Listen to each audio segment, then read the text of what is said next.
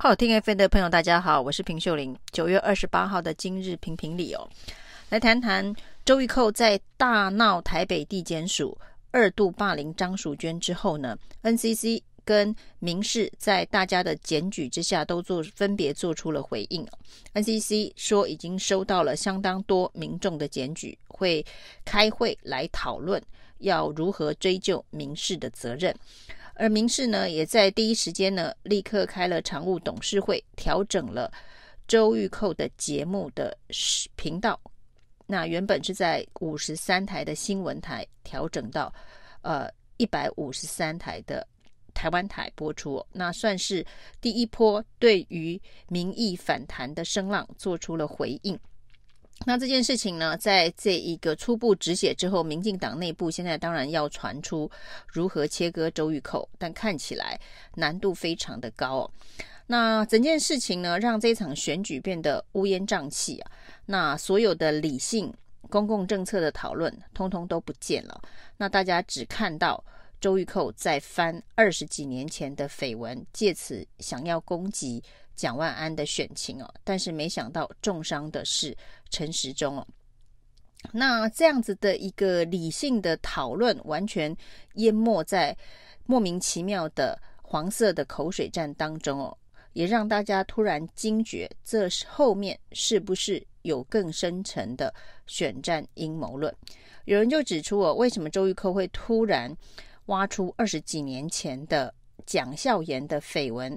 那想要转移整个选战的焦点到蒋万安的爸爸的绯闻，蒋万安的这个祖父的 DNA 上面呢？因为在这之前呢，周玉蔻攻击了慈济，为了护航陈时中攻击慈济这件事情，让民进党的高层显然非常的不满。那包括了蔡英文总统都亲自走了一趟花莲去拜访。这个周玉蔻痛骂的上人证言法师啊，那这一个动作等于是大动作，很明确的切割了周玉蔻对于慈济的攻击啊。那这当然呢，因为陈时中居然还在周玉蔻攻击慈济的当天上了周玉蔻的专访，这对陈时中又是一大重伤了。而且在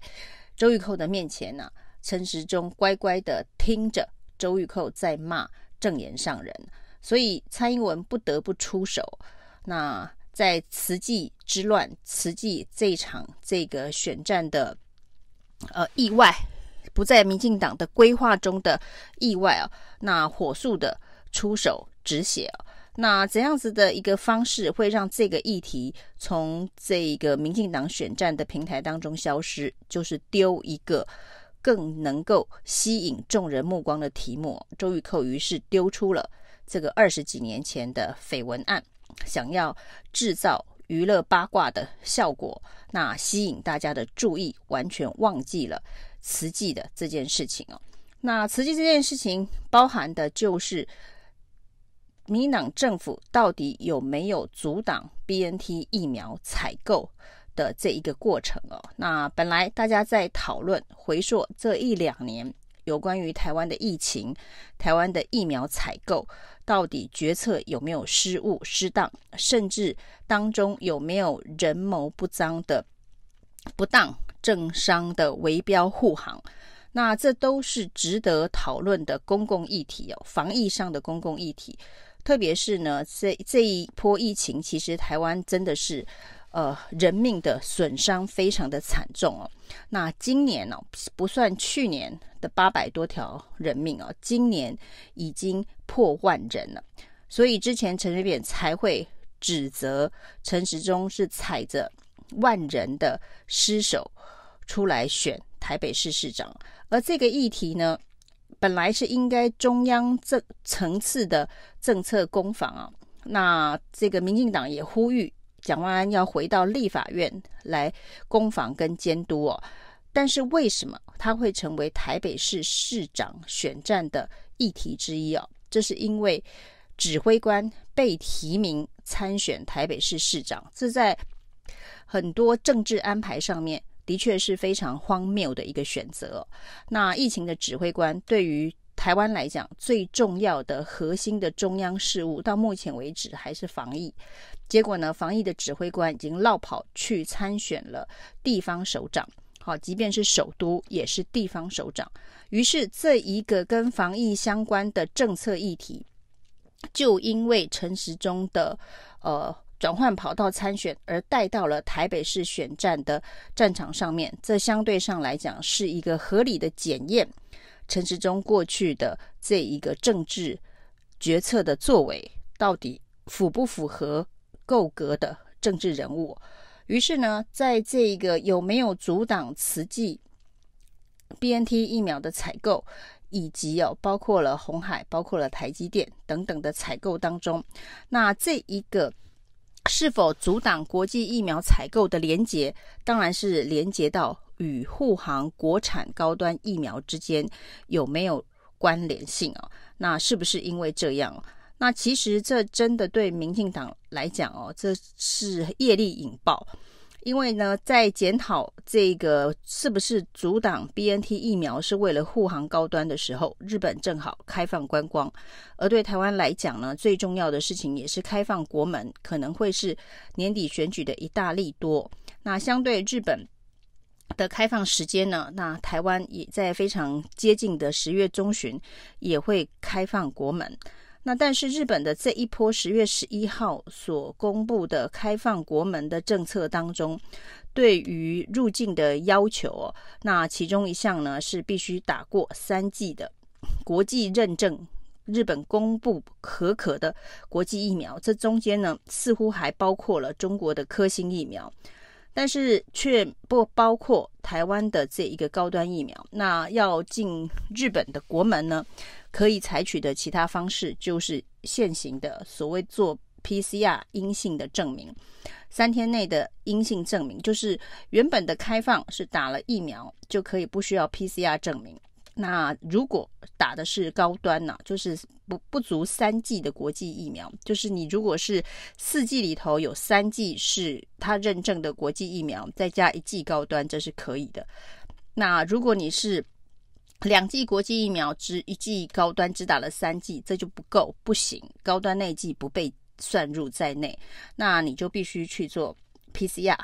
那在 PCR 过去一段期间以来呢，这个也有一段时间大家讨论台湾的 PCR 的价格为什么跟国外比起来是相当高的，所以现在在台湾做 PCR 也要到三千五到四千这样子的一个价钱，这就是你在假设国门开放要到日本去观光旅游的时候，你会多负担的这个成本，那也成为一个讨论的议题啊。那的确，疫苗的采购在疫情的期间可能有各种多方的考虑，但是呢，中间是否有弊案、有弊端，的确是可以检讨以及公开资讯，让大家来做公平。那这当中为什么会有这么多的这个争议哦？因为有太多的资讯没有办法完全的公开透明，甚至连采购价格都没有办法让大家知道，以商业保密的理由，把许多的采购资料涂黑，那就会让大家怀疑是不是此地无银三百两。那这当中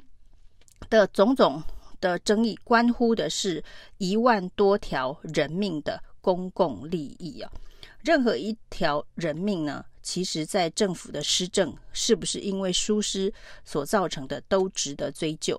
之前呢，民进党请全党之力在追恩恩案的时候呢，讲的是防疫的政策、防疫的 SOP 是不是害死了恩恩的追踪哦？那上天下地要把所有的资讯流程通通拼凑出来哦。那现在追究的是一万多条人命的公共利益哦，那却被用各种资讯。涂黑的方式，让资讯没有办法得到完整的呈现。中间如何对这一万多条人命的交代，却没有办法用像追恩恩案那样子的一个透明的程度去追踪哦。这才是在这场选战当中哦，到目前为止大家所认为看不到公平正义、看不到一个公开透明的一个理性。讨论选战的一个方向哦。于是呢，当周玉蔻把二十几年前的绯闻案丢出来的时候，所有之前在追踪的有关于公平正义、有关于公共利益的议题，就完全被模糊掉了。那所以呢，那些不想卷入口水战、不想卷入选举纠纷、选边站的人，其实他们还是想要知道真相与答案，到底这一万多条人命是不是有政府在防疫作为上面疏失所造成的？那是不是可以原本更有机会救回更多的人？这都是一个作为选民基本知的权利哦。那你只要有这一票，你就应该要知道，就可以有权利知道这些事情的真相哦。但是在选举的这个乌烟瘴气的操作当中哦，大家因为周玉蔻的呃转移选战焦点的方向，而把原本呢追防疫弊端的这个方向完全给掩盖掉了。那对陈时中来讲，原本是以为可以脱离防疫相关弊端的战场，那没想到进入了另外一个被连接到，甚至是用国家，甚至是用媒体公器霸凌一个没有麦克风的呃前中国小姐张淑娟的这样子的一个。血腥杀戮的战场上面呢，那原本想要逃离战场，没想到呢，进入了一场更艰困的这个战场。那这中间呢，当然也有人说，因为豢养了周玉蔻的这一个媒体发声平台哦，平日过去霸凌，因为用霸凌的方式而获得战机的次数太多。以至于认为这一次呢，也可以安全过关哦。但是夜路走多了，总是会遇到鬼啊。那这就是铁证。以上是今天的评评理，谢谢收听。